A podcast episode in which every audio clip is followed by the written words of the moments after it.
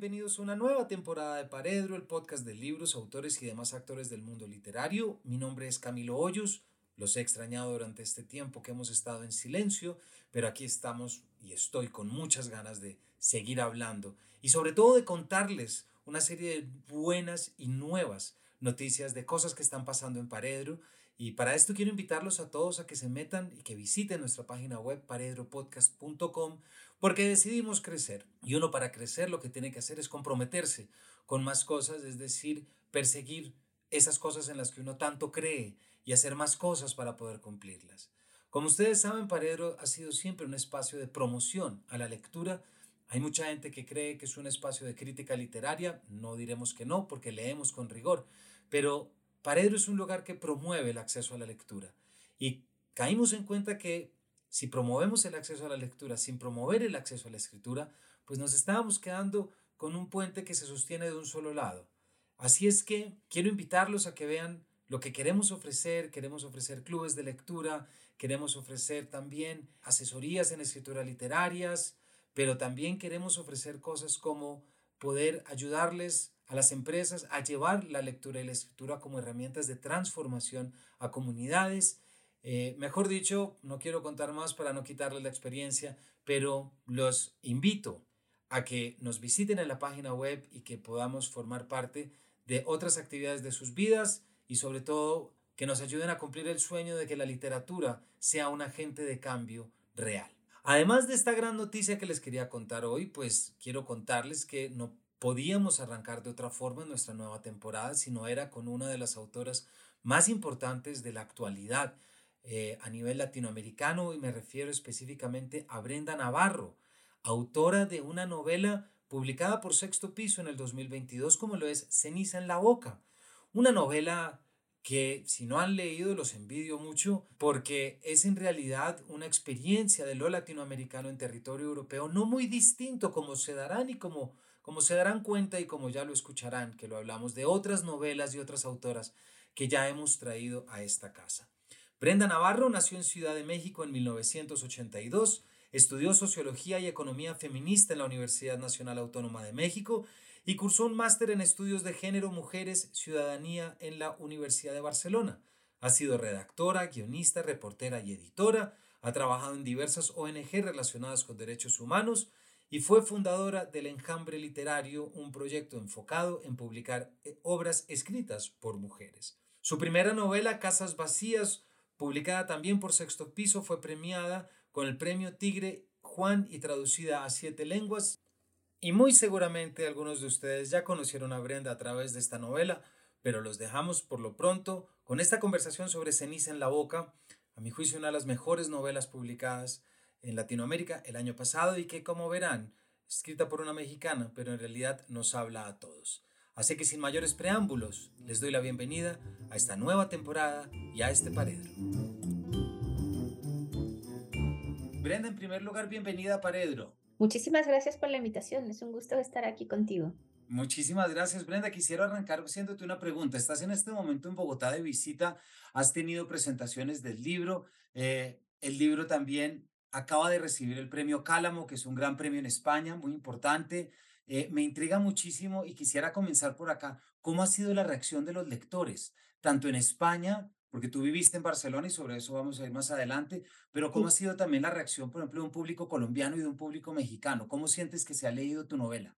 Probablemente esto es muy subjetivo, ¿no? Pero creo que, o bueno, no, las evidencias dicen que ahora con el premio Cálamo y además también en Madrid los libreros le dieron el otro premio, eh, habla de que en España ha gustado mucho, ¿no? Eh, sí es verdad que yo tuve una conversación con el editor antes de que saliera sobre, vamos a ver qué pasa, ¿no? Estábamos muy a la expectativa y lo que hemos tenido es un público eh, bastante autocrítico, con ganas de preguntar cosas, con ganas de saber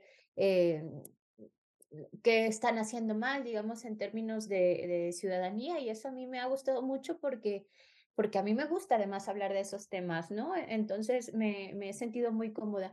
En México yo creo que va bien, eh, pero sin embargo siento que se estaba esperando otra cosa de mí eh, y que apenas el libro va diciendo no es sobre Brenda, sino sobre mi historia misma, ¿no? Y se va abriendo ahí caminos eh, paso a paso, sí, pero siento que por, de, de inicio México ha, ha, sido el menos receptivo, digamos, en ese sentido, pero probablemente porque soy mexicana y necesitaba más cariñito, qué sé yo, no sé, ¿no?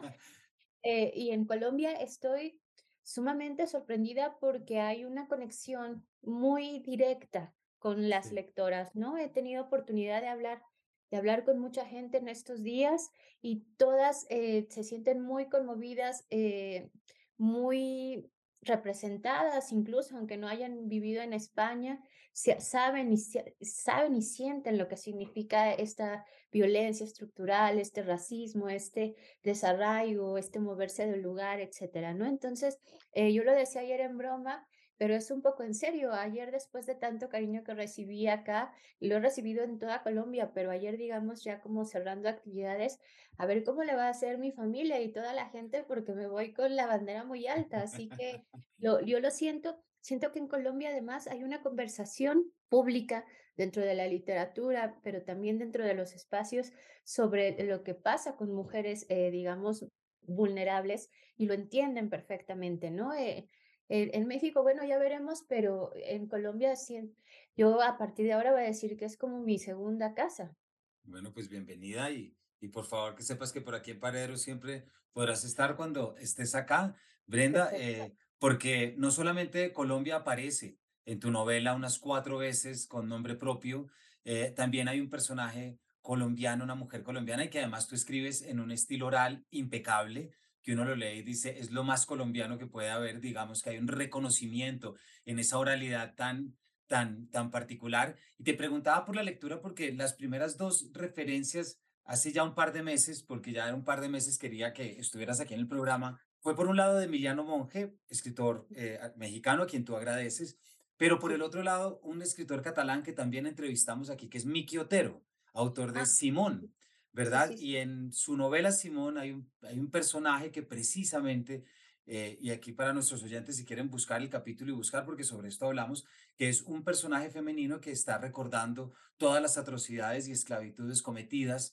en las colonias de República Dominicana. Entonces, sí. fue muy interesante ver cómo tanto de la casa como ese lector español y ese público español, pues empezaba a darse cuenta que no voy a decir que es una novela activista, por supuesto que no, pero sí es una novela que señala con una precisión esos defectos, esas violencias y sobre todo ese, violis, esa, ese racismo, perdón, soterrado y a veces no tan soterrado, en el que tú logras poner a tu personaje a hablar de múltiples maneras. Tu novela, Brenda, es por supuesto de los efectos de la migración. eh, me parece que ese es el primero y, y hay unas frases muy potentes, como vamos a verlas más adelante, como amputados sin diagnóstico, por ejemplo, que me parece que es una imagen eh, muy potente. Eh, pero también es sobre el desarraigo, y eso lo vemos en el personaje. Ahorita llegaremos a eso, que va y viene y hay un momento en el que no sabe muy bien dónde está. Tú viviste en Barcelona, tú estudiaste en Barcelona. Quisiera preguntarte un poquito por el germen de esta novela. ¿Sale de situaciones que tú viste, con los que trabajaste de pronto a través de tus estudios, realidades que te encontraste, o de pronto hay una mujer que te haya inspirado, una historia que hayas escuchado y que de repente haya dado? Yo sé que es una obra de ficción, pero tu novela, como muchas otras, es muy difícil no pensar en esos rostros de los que tú ya nos hablaste, pero sobre todo esas caras reales que han vivido esto que tú hablas de manera tan detallada. Bueno, yo eh, soy una migrante muy privilegiada, eh, siempre lo digo y siempre lo, lo remarco porque creo que, que necesitamos hacer eh, esa diferenciación entre las personas que por supuesto sufrimos desarraigo como todas y quienes eh, necesitan sanar eh, ese duelo de moverte de tu país de origen a otro lugar. No importa, puede ser dentro de tu propio país, ahí, ahí hay un duelo eh, que a mí me interesaba eh, descubrir y, y, lo que a mí me pasó fue justamente darme cuenta de que como yo no estaba en ese espacio de vulnerabilidad, me interesaba saber qué pasaba en esos espacios, ¿no? Entonces, eh, lo único que hice fue poner un poco más de atención a mi alrededor, de poner atención no necesariamente solo a las personas migrantes, que sí, por supuesto, eh, Clara Obligado lo dice, eh, lo dijo en, en algún momento, la gran patria latinoamericana la reconocemos cuando vivimos en España, ¿no? De, de pronto podemos sentir esta empatía directa con colombianos, bolivianos, con todas estas personas que comparten eh, el idioma muchísimo más es de forma cercana que los propios españoles, ¿no? Este castellano neutro eh, que, que, sigue haciendo ahí sombra eh, en muchos aspectos. Cuando nosotros llegamos y nos vamos encontrando con las comunidades latinas, lo que, lo que nos damos cuenta es que, pues, al, bueno, al menos en mi caso, que yo era una persona muy privilegiada. No es una, no es una experiencia de una sola persona, sino como la recopilación de muchas cosas que iba yo tomando de, de como de todo el entorno. A mí me gusta mucho escuchar, eh, creo que podría vivir escuchando solamente, ¿no? Me gusta, eh, lo he hecho acá en, en Colombia cuando estaba en Popayán me quedaba en el parque y escuchaba lo que decían las personas, veía personas que hablaban con el teléfono celular e iba y me acercaba para ver como sus expresiones y eso suelo hacer en la, en la vida real, ¿no? Como siempre estar escuchando. Pero para aterrizar lo que tú me dices, yo creo que de donde más he escuchado y aprendido sobre este fenómeno de, de las mujeres migrantes específicamente es de las mujeres españolas refiriéndose o viviéndose como eh, jefas, por decirlo de una manera muy amable, de las mujeres migrantes que, que las, este, que les ayudan también de una forma muy amable a cuidar a sus hijos, ¿no? Eh, yo siempre hago una broma eh, dentro de mi espacio privado, que es una broma porque no es así de sencillo, ¿no? Eh, las españolas quieren tener hijos, pero no quieren cuidarlos, ¿no? O sea, hay ahí una contradicción muy grande de, de los cuidados, etcétera. Entonces, mm, era más fácil para mí escuchar las expresiones de mujeres españolas respecto a las mujeres que limpian, cuidan sus casas, que hablar directamente con las mujeres migrantes, ¿no? Porque yo tengo siempre ese miedo de hacer una literatura panfletaria, de hacer un, una literatura que más bien sea eh, un estudio sociológico, ¿no? Y entonces trato de no contaminar mi, con mis sentimientos y mis emociones.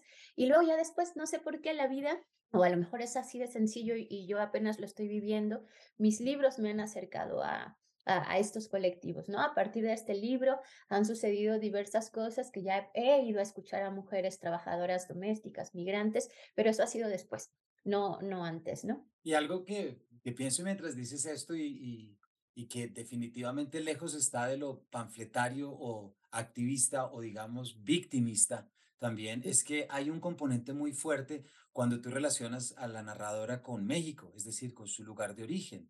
Es decir, eh, se pasa mal en Madrid y se pasa mal en Barcelona, pero no se pasaba mucho mejor en México.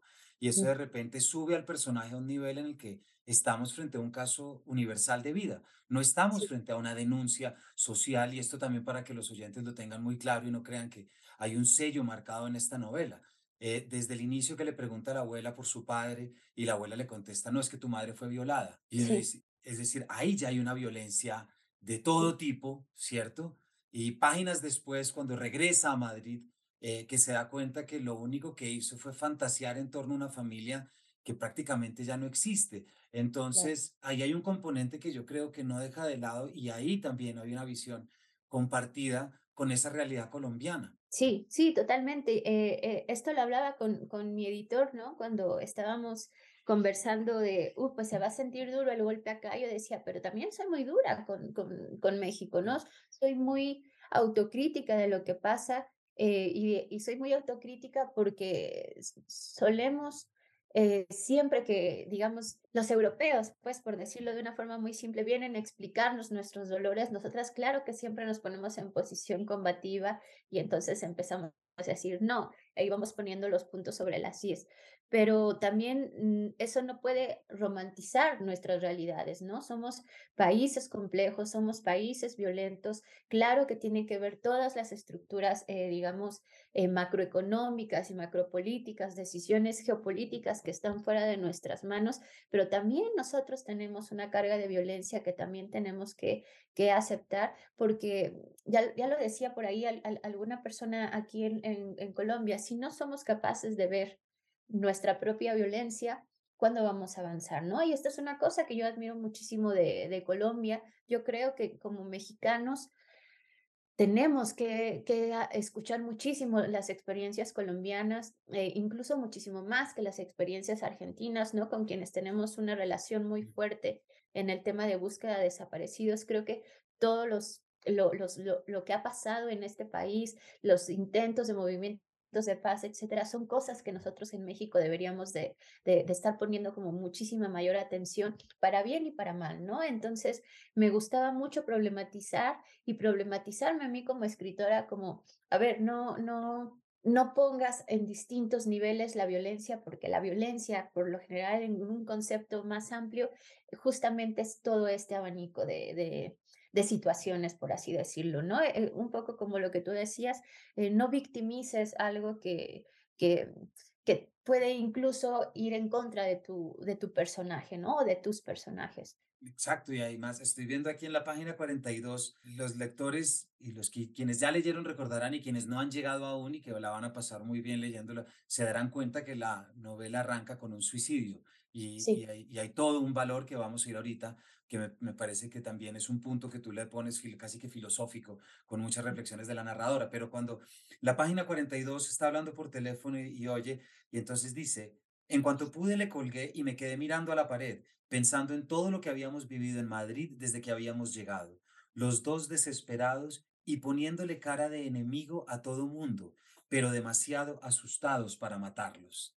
Ahí pensé en ese también clarísimo estereotipo y prejuicio que también lo latino tiene cuando llega a Europa, que de nuevo no es una posición de les van a decir a todas Panchita, que es como ocurre en tu novela, sino que también sí. del otro lado también una, hay una fuerza muy potente porque es, es como si los personajes se dieran cuenta que son de alguna manera como sujetos a una coyuntura, a un, desescala, a un, a un descalabro social que les obliga a irse a un lugar en el que sencillamente pues no están. Así es, sí, es como, eh, yo, yo me acuerdo que hace muchos años justo en Barcelona escuchaba a un chico universitario eh, muy, muy entusiasmado, digamos, con en problematizar el mundo, por decirlo de alguna manera, y él dijo una cosa que a mí me, me sigue poniendo muy incómoda, ¿no? Porque decía, claro, porque la comunidad árabe se vuelve en sí ciudadano cuando nosotros lo vemos. No me acuerdo el contexto, lo estoy descontextualizando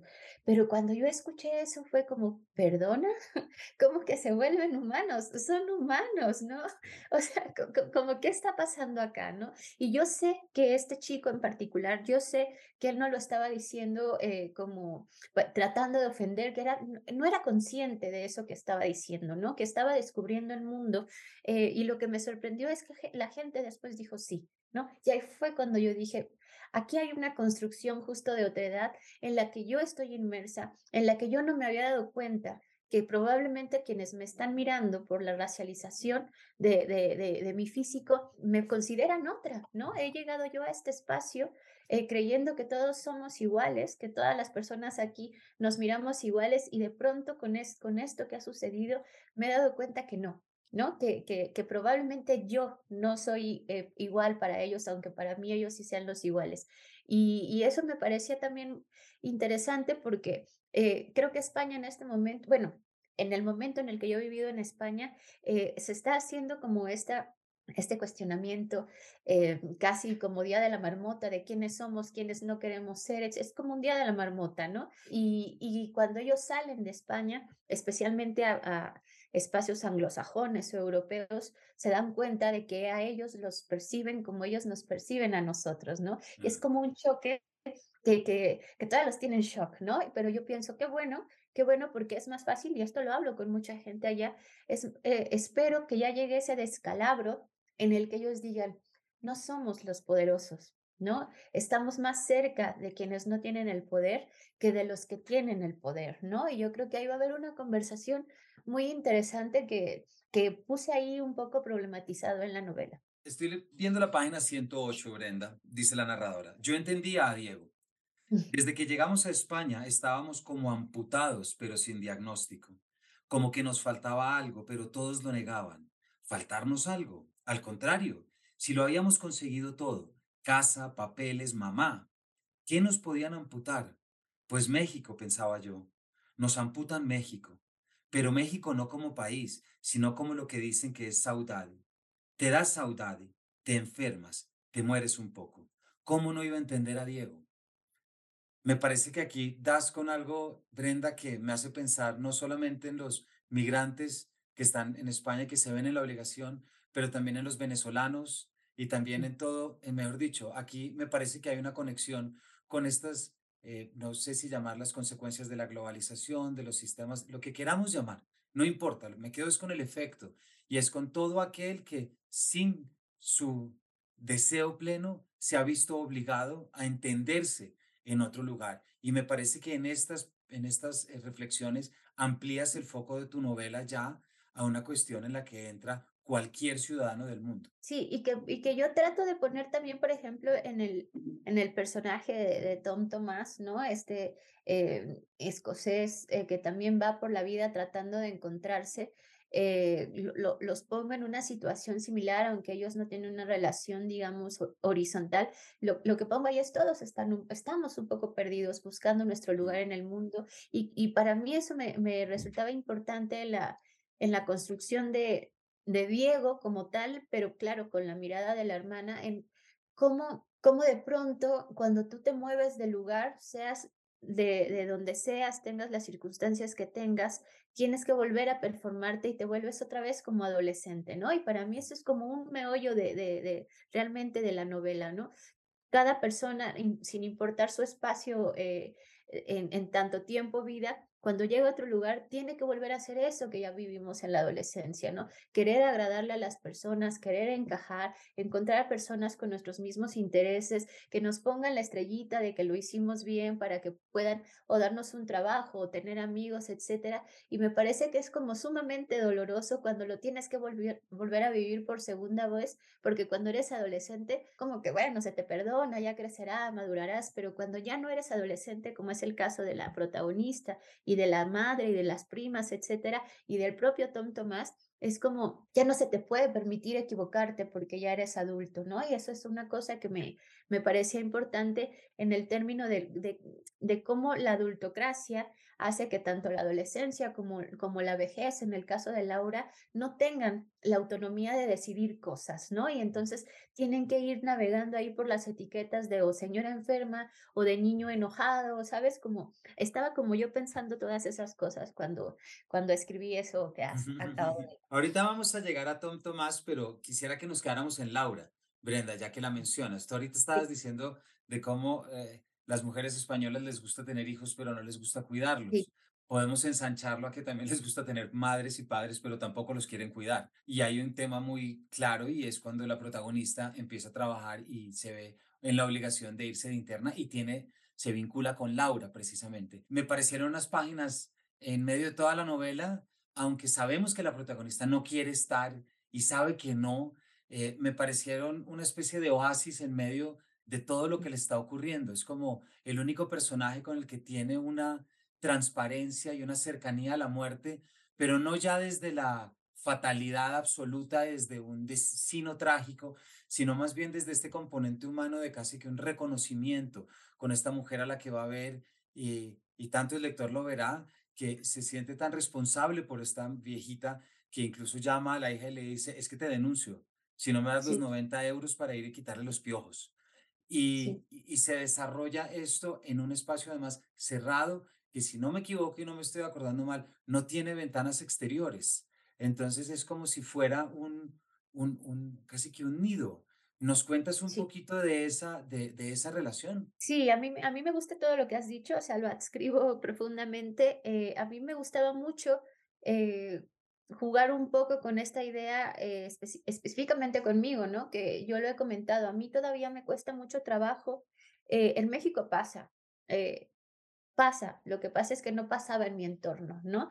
Eh, yo soy de, clase obrera, entonces yo no iba por las calles y veía a las mujeres uniformadas cuidando a los niños. E- Era muy probable que mis vecinas eran las que iban y cuidaban a esos niños, pero como yo no lo veía, no me causaba tanto problema. Pero en, en, en Barcelona y en Madrid sí que todavía me cuesta trabajo ver a las mujeres racializadas, uniformadas, cuidando a los niños o a los perritos de, de, de las personas.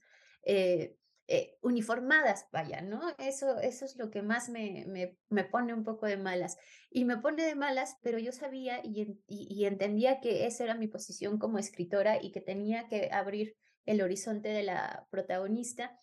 Y lo que me gustaba pensar era otra vez esta como vamos a volver a humanizar estas relaciones de poder, estas relaciones jerárquicas y, y, y, lo que me parece perverso, pero sumamente interesante de la humanidad es justamente cómo relaciones de poder eh, terminan generando afectos y terminan generando eh, eh, esta esta relación que tiene la protagonista con Laura, incluso de, de, broma, de ironía, se, están, se provocan un poco entre ellas, pero se ayudan, pero se acompañan, pero sueñan, ¿no? Es decir, cuando dos personas están conviviendo, irremediablemente viene el cariño y el desagrado, ¿no? Porque siempre hay como, eh, como esta eh, dualidad.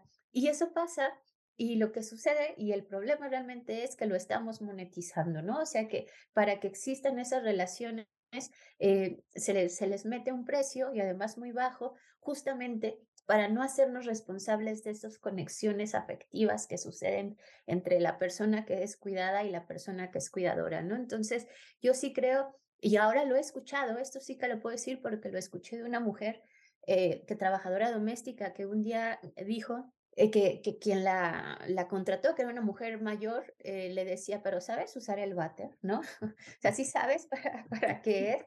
Eh, y que la maltrataba, ¿no? O sea, que había un, un, una violencia ahí muy fuerte, que le daba de comer poco, en fin, como todas estas situaciones horribles que viven las trabajadoras domésticas. Y, y cuando murió, decía esta mujer, yo lloré mucho porque yo quería a la cabrona, ¿no? O sea, porque habíamos pasado cinco años juntas y con todo este odio que ella me podía tener, este racismo, nos queríamos. Y eso me parece em, como, como el meollo del asunto de la condición humana que estamos viviendo actualmente, ¿no? ¿Cómo podemos odiar a alguien que nos está dominando y a la vez sentir ternura o cariño o aprecio por, por alguien que nos está haciendo daño? Eso es lo que a mí me interesaba poner ahí con Laura y con, con la protagonista. Que también es un, es, es, es un, un descanso, un respiro del medio de toda la temática que tú abordas, precisamente de la empleada doméstica, al cual no podemos olvidar algo que es tremendo y es que es qué pasa detrás de la puerta cerrada en una condición de vulnerabilidad. Eh, sí. ahí, es, ahí es donde mucha gente dirá, no, pero pues que pida sus derechos. Es que no hay derechos detrás de una puerta cerrada, porque, no, porque lo único que hay es sumisión, hay mucho miedo, hay mucha amenaza, sobre todo ahí está el novio catalán que le dice a la protagonista, te deberías ir a tu país ya, Panchita, que es la única vez que le habla en español y no en catalán. Entonces me parece que ahí también hay algo que estás poniendo de relieve en el que eh, son condiciones con las que salen de sus países de origen y es una falsa, es una falsa ayuda. Ven yo te, ven yo te cobijo y te voy a dar una cama y te voy a dar un colchón pero te obligo a que te quedes en verano y que no te vayas a tu casa y te pago 50 euros más. ¿no? Sí, horrible, ¿no? Horrible. horrible. Oye, pero voy a retomar esto que tú me habías dicho de las ventanas.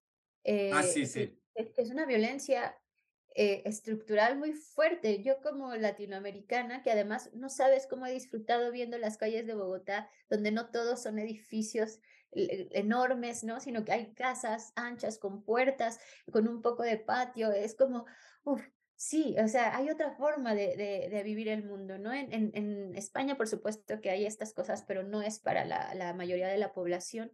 Y a mí me sorprendía mucho y me interesaba ponerlo también, esta, esta forma tan violenta de construir eh, las ciudades, ¿no? Barcelona, que es una ciudad que además está en el ranking de, los, de, de, de mayor calidad de vida, etcétera, está ofreciendo ahora mismo a la gente casas sin ventanas, oscuras, que, que, que, que, una tiene que aguantarlo, ya no, ya no como trabajadora doméstica o una persona con muy poco dinero, personas con, con un ingreso mucho más alto tienen que vivir en esas condiciones porque el, el sueño europeo o sueño americano de querer estar en el lugar donde pasan cosas, en la ciudad donde hay trabajo, te obliga a vivir esas violencias, ¿no? A mí, yo cuando llegué a, a conocer esas casas no me lo podía creer ¿no? Como, como casas sin ventanas. ¿Qué, qué, qué, ¿Qué visión había cuando las construyeron, no? ¿Qué tipo de forma de ver a las personas que las iban a habitar tenían en la cabeza? Me resulta muy interesante eso también. Y además ese es tremendo, porque yo también, yo viví, como te contaba, nueve años en Barcelona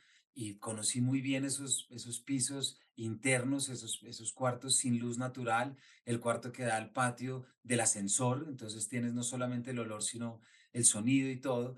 Y, y es eso que tiene el Eixample barcelonés que arrancó desde esa distribución urbanística de las dos Ls, preservando Sí, siempre el patio y que después dijeron, no, no, no, aquí estamos desperdiciando mucho espacio, tenemos que meter edificios de tal manera que nos quepan sin importar. En, hasta donde yo estoy había muy pocas cuadras todavía en las que se preservaban esos muy bellos patios internos.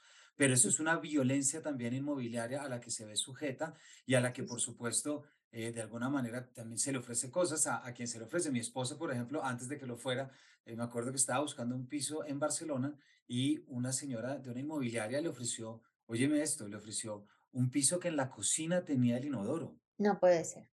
Y entonces Bueno, sí ella puede le ser. ella lle ella Sí, ella llegó y le dijo como: "¿Pero usted qué me está mostrando?". Y la vendedora le dijo: "Pero es que vas a vivir sola, ¿no?". ya. Como si Sí, no sí, hubiera como si co como si vivir implicara cortarse de todo el mundo, en no tener nada, y de nuevo es eso que tiene tan yo me acuerdo pisos al frente de de los que yo vivía, que eran pisos que estaban todo el tiempo con las ventanas cerradas. Siempre había como preservando una intimidad que resultaba ser muy miedosa, y ahí es donde te das cuenta que estaba el de el síndrome de Diógenes, donde estaba el, sí. empezaban a aparecer, digamos, como que todos estos elementos que son de difícil comprensión, si se quiere, desde Latinoamérica, aunque tenemos otros, obviamente. Sí, por supuesto, por Sí, no supuesto. estamos diciendo que sean mejores porque aquí son otras. Brenda, ¿por qué no pasamos a hablar de un personaje que es tan importante como la Navarra, como es Diego, ¿verdad? Y todo lo que implica Diego y, y- y se nota, eh, hay unas páginas muy bonitas escritas sobre Diego y se nota que me- las escribiste yo creo que con mucho cariño también frente a una, un personaje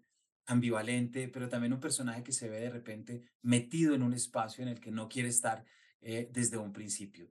Eh, ¿nos cuentas un poquito cómo lo perfilaste, cómo, cómo se te empezó a crear este personaje? Sí, bueno, pues, eh, en realidad la novela, eh, empezó justamente porque yo, leí una noticia en en Madrid sobre un chico que se había arrojado de un de un quinto piso y que había muerto, ¿no? Y eso me impacta y te lo sigo contando y se me sigue quebrando la voz porque sigo sin entender cómo un un chiquito de 14 15 años toma esa decisión que para mí es casi un statement político, ¿no? Porque hay un montón de formas de suicidarte, pero el hecho de que tú sepas que tu cuerpo se va a estrellar, que se va que tú que tú eres el que va a vivir ese vértigo, eh, es una cosa muy fuerte que me sigue, como dice la protagonista, me sigue dando vueltas en la cabeza.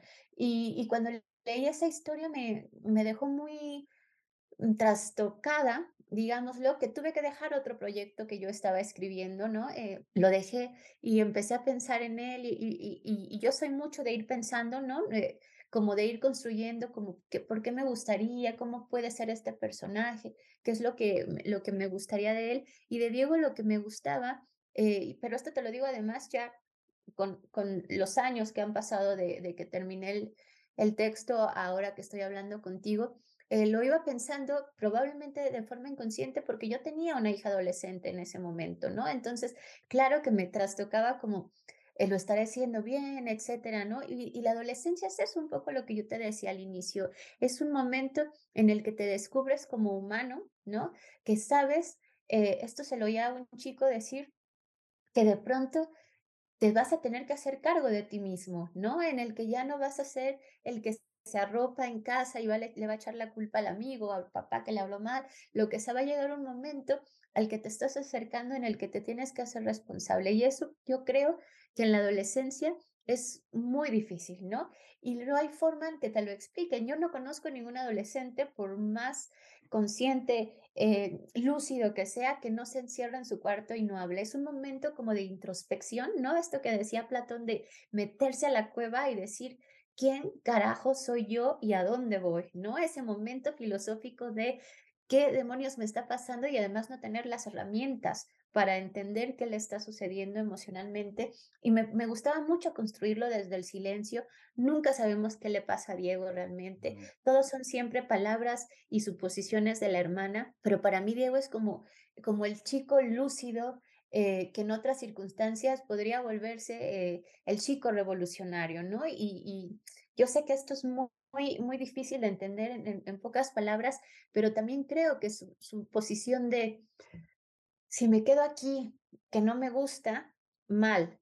Y si vuelvo a México, ¿no? Eh, mi destino va a ser, probablemente ser soldado, ¿no? O sea, en, las clases eh, pobres, eh, casi que sí es destino el espacio en donde, en donde tú estás, ¿no? Y que él haya decidido para bien o para mal, y todavía no lo sabemos, yo tampoco lo sé bien, nunca me lo quiso decir, pero creo que fue como si hay algo que yo he descubierto ahora mismo como adolescente en esta cueva platónica es yo quiero tener el control de mi vida, ¿no? Y eso es una cosa muy fuerte porque como adultos es como, tú no puedes tener el control de tu vida, déjanos guiarte y déjanos mostrarte que la vida es maravillosa, pero creo que que hay que hablar de eso, que hay que hablar que desde la adolescencia, eh, en donde les tutelamos toda su autonomía, tienen cosas que decirnos, que las están pensando, pero que no los dejamos hablar, ¿no? Y, Diego para mí era eso, y, y, me lo preguntaban el otro día, ¿te has encariñado con un personaje? Y yo creo que, que Diego es como mi, mi personaje favorito porque tenía esa lucidez de poner en jaque al mundo, ¿no? Nos ha puesto en jaque incluso como escritora y como lectora, es como, uff, ¿no? Como decimos en México, este cabrón ya nos hizo pensar, ¿no? Ya nos hizo detenernos un poco eh, porque ha tomado una decisión que, no estábamos esperando, ¿no? Entonces, lo quiero, lo quiero en ese sentido y porque además hace que la hermana se vuelva más lúcida también, eh, que ella también diga, yo podría estar de acuerdo con este hombre que yo crié y, la vuelve eh, la vuelve irónica y la vuelve, la vuelve lo que ella va a ser, ¿no? Y, esa relación de hermanos que también me parece muy importante, eh, es lo que yo rescataría de las familias tradicionales, ¿no? No son los padres ni las madres las que, las que te ayudan a salir al mundo, son los hermanos y las hermanas las que por medio de molestarse, de odiarse, de quererse, etcétera, te hacen eh, vivible el mundo, ¿no? Y eso me gustaba mucho. Pues me, me siento un poco en la obligación, Brenda, de leer de la página 43, una de las páginas que me parecen más bonitas eh, de la novela. Estuve mucho tiempo frente al mar, jugando con la arena, como Diego cuando tenía seis años y lo llevábamos al parque y buscaba el arenero. Y mi abuelo y yo le decíamos que el arenero era para niños pequeños y él prometía que no iba a estorbar, pero que lo dejáramos jugar. Y jugaba. Y era como si tuviera a Diego enfrente de mí con el mar frío que se empañaba en querer mojarme los pies y yo no me dejaba. ¿Qué quisiste decirnos, Diego? ¿Que no escuché? Y su cuerpecito de bebé, con su cabello chino y su piel morena morena, como la de los señores que pasaban entre las toallas de playa y nos decían que si queríamos cerveza, y pocos les respondían, pero tomaban sus cosas porque creían que se las iban a robar. Así Diego, entre todos, haciendo ruido, haciéndose notar para desaparecer de nuestra vista. Así, Así mi Diego, el cuerpito lleno de arena y los zapatos sucios y yo enojada porque me iba a tocar a mí lavarlos y lavarle los pies. Así Diego, sin ningún fotógrafo enfrente, sin ninguna imagen que recorriera el mundo en busca de premios. Nadie con Diego. Bueno, creo que ahí está un poco en, términos literarios y en escrituras todo lo que acabas de decir y también recuperando esto que dices de, de esta solidez de la hermandad es también hay algo que a mí me, me, gustó mucho de la novela y es como el amor y el cariño a pesar de la condición y la personalidad. Es decir, no lo queremos porque fuera ejemplar, no lo queremos porque fuera perfecto, no, lo queríamos con todos sus problemas, con todo lo que nos hacía y con todo lo que nos hizo. Y creo que ese también es un punto que fortalece mucho el personaje. Sí, sí, sí. Ah, eh, yo cada vez soy más consciente de que a mí lo que me interesa es justamente hablar de, de todo esto que no entra dentro de, de lo aspiracional, digamos, ¿no? O de lo utópico. No queremos ser mejores personas, no vamos a ser mejores personas, eh, no vamos a cambiar el mundo, eh, no vamos a, a, ser totalmente éticos, pero sí que podemos intentar entender a la otra persona y podemos eh, empezar a ser éticos y a, cambiar un poco las cosas en el momento en el que aprendamos que el hecho de amar a alguien implica amarlo con todo lo horrible que puede ser, ¿no? Eso, eh, y eso yo creo que es algo que como humanidad eh, eh, es maravilloso, que en vez de tenerle miedo, amar a la monstruosidad es lo que nos hace ser humanos, ¿no? Como puedo amar a este monstruo que me hace daño y que yo le hago daño y encontrar incluso en la gente que, que, que, que no está dentro de, de lo que nos dicen que tenemos que ser, ese dejo de ternura, ese dejo de infancia, es algo que yo siempre pienso. Incluso la persona más horrible o un asesino fue un niño. Y fue un niño que tenía unos piecitos abrazables y que la madre le, le abrazó, aunque, aunque no le quisiera, me da igual. Hubo un momento en el que ese, ese ser, esa humanidad llena de ternura existió, ¿no? Y, justamente lo pensaba como adolescente. ¿Cuántos niños y niñas adolescentes perdemos en el camino y dejamos que se, se queden, digamos, como en el lado oscuro de la historia porque no sabemos comprenderles, ¿no? Y eso me, me parecía importante también problematizarlo. También como madre, ¿no? Porque de pronto es como, "Ugh", ¿no? Estos hijos e hijas que nos, nos tocaron y nos confrontan y no son buenas personas y aún así los amamos, ¿no? Así es. Como dice David Grossman en un, en un, en un artículo que se llama Conocer al otro por dentro, habla de, de el momento en el que sabemos que nuestros padres tienen un lado oscuro y que tienen una oscuridad por dentro y el terror que entendemos cuando comprendemos que nuestros hijos también los tienen y que son es. y que es una oscuridad a la que no podemos llegar. Cierro por último con página 149. Cuando Diego cantaba No quiero vivir así, pero no quiero morir, no entendía a qué se refería hasta que sucedió lo de mi tía Carmela.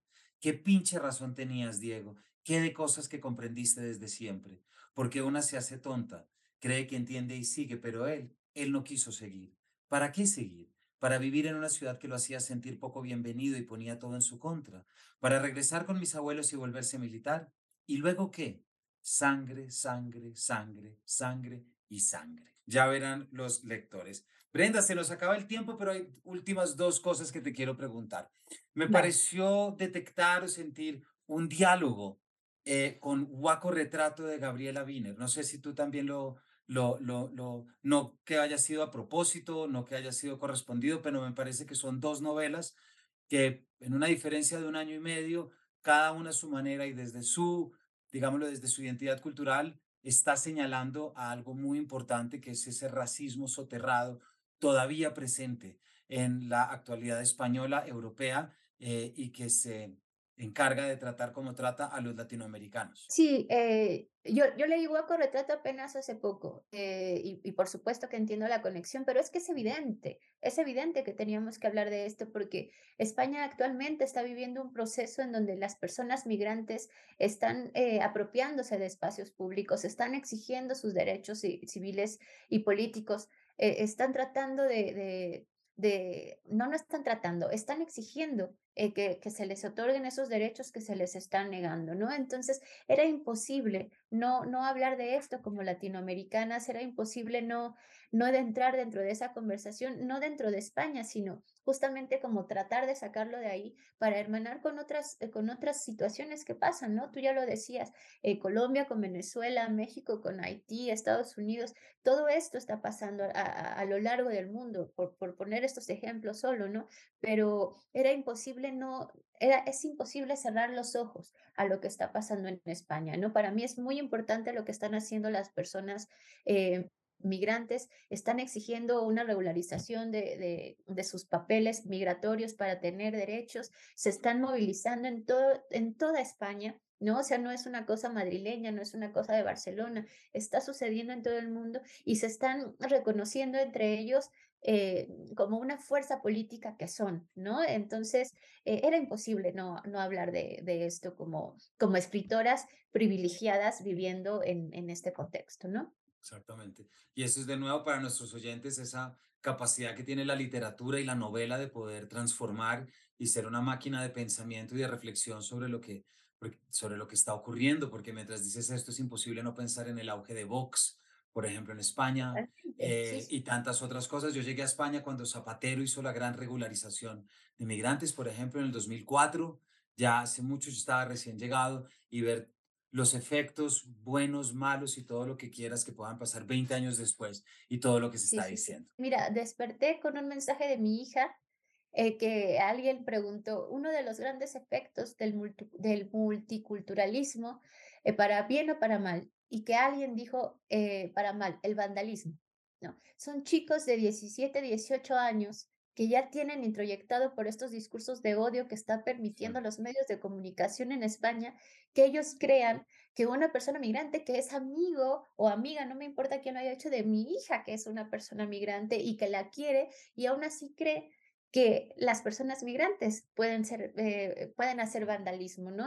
Y eso lo, lo, dice en la novela, lo, lo, dicen también ahí como sobre migrantes, y lo acaba de, de, vivir mi hija, ¿no? Entonces, así de fuerte y de duro están los discursos de odio hacia las personas migrantes en España y en el mundo, y yo creo que hay que quitarles espacios, no, no hay que escucharlos, hay que dejarlos hablar y, y, y dejar eh, que esas palabras se vayan al viento, no hacerles caso. Yo creo que es importante que los medios de comunicación dejen de hacerle caso a estas personas que solo salen a provocar, ¿no? Así es. Y por último, Brenda, eh, tu novela es una, un, viaje emocional, sentimental, una aventura, una educación, si se quiere, sentimental de la protagonista. Y es imposible no... Hay dos partes que me llamaron mucho la atención y creo que sintetizan muy bien estos efectos mentales, sociales. Y es que por la página 63, cuando está hablando de Tom Thomas, hay un momento en el que dice, es que yo lo quiero todo, porque quiero estar con él y quiero follar y quiero estar y quiero ser. Pero ya luego en la página 190, finalizando la novela, dice, es que ya no quiero nada. Creo que ese es un, muestras muy bien lo que es los efectos y cómo una situación de migración puede opacar absolutamente a alguien. Totalmente. ¿No? O sea, y, esta sensación eh, del mito de Sísifo de tienes que estar subiendo y tratando de subir la maldita piedra a la montaña una y otra vez. Y yo creo que lo, lo que tendrían que hacer las nuevas generaciones, probablemente, si tú lo haces, te, te admiro un montón, pero creo que yo ya no estoy eh, dispuesta a, desestabilizar el mundo que le estoy creando a mis hijas, todo en términos económicos, eh, les quiero dejar lo, mejor que pueda para que estén menos desamparadas, pero creo que las nuevas generaciones lo, más revolucionario que pueden hacer es agarrar esa fucking piedra y tirarla dejar de querer subir a la montaña y ver todo lo que hay alrededor, ¿no? Entonces, ya no quieren nada de lo que les hemos dejado, que ojalá ellos quieran otras cosas después, porque yo tampoco querría nada con, con lo que hay actualmente si fuera adolescente, ¿no? Brenda, muchísimas gracias. Para nuestros oyentes, hemos estado hablando con Brenda Navarro, la novela Ceniza en la Boca, publicada recientemente por la editorial Sexto Piso, que como pueden darse cuenta, pues es una novela de muchas capas, de muchas realidades y mucho más que un solo foco que pretende mostrar una injusticia o no. No, es una novela que parte de un tema para poder desarrollar muchos más. Brenda, muchísimas gracias por habernos acompañado. No, gracias a ti por la agradabilísima conversación que hemos tenido. De verdad, muchas gracias. No, a ti y a todos ustedes, muchísimas gracias por habernos acompañado en este capítulo y nos vemos en una próxima edición de este Paredro.